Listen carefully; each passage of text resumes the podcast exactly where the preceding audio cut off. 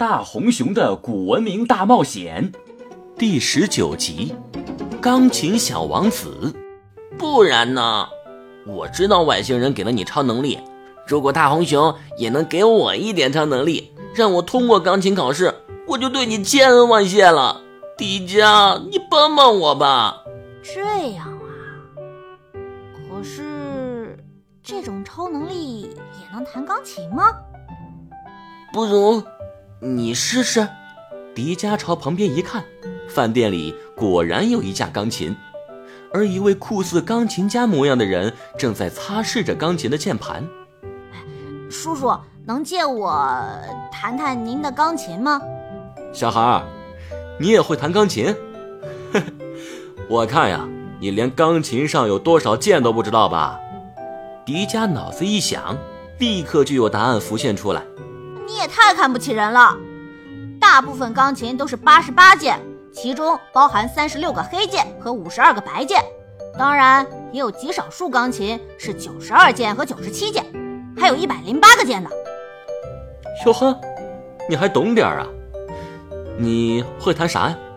哦，对了，你只会弹一闪一闪亮晶晶，满天都是小星星吧？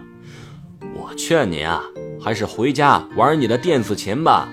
哎，我说你这家伙怎么看不起人呢？就弹弹这钢琴又怎么了？再说了，这钢琴也不是你家的。哼，我是没什么意见，就怕你们一弹琴，饭店里的人刚吃的饭会吐出来。哇塞，你这嘴可太损了吧！迪迦倒是没怎么在意，在花泽和钢琴家争吵的时候，他坐在了钢琴旁。当他的手指触摸到钢琴的那一刻，忽然，产生了一股奇怪的感觉，他的眼前仿佛忽然出现了许多的乐谱，而这些乐谱他根本看不懂。可是，即便看不懂，他的手指却不由自主地在钢琴上跳跃起来。美妙的音乐从迪迦的手指下流淌而出，钢琴家和花泽都停止了争吵。这。这简直是国界大师级的水平啊！没有五十年的功力，根本不可能弹出这么美妙的音乐。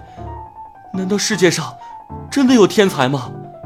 他不可思议地看着迪迦，眼前这个不到十岁的孩子，仿佛成了一尊神。迪迦弹了十来分钟，餐厅里所有的顾客都围了过来，欣赏迪迦的弹奏。而老板和服务员也沉醉于迪迦的钢琴曲中，根本忘记了工作。曲终之时，餐厅里掌声雷鸣。天哪，我从来没有听说过如此美妙的音乐！天籁之音啊，天籁之音！哦呦，这个小朋友大概就是传说中的钢琴王子吧？花泽更是被迪迦的超能力震撼不已。哎呀！如果我有了这种超能力，弹出这么好听的曲子，一定会成为全校所有女同学的偶像。哈哈，我竟然会弹钢琴了！对了，你们知道世界上或者中国的知名的音乐家都有谁吗？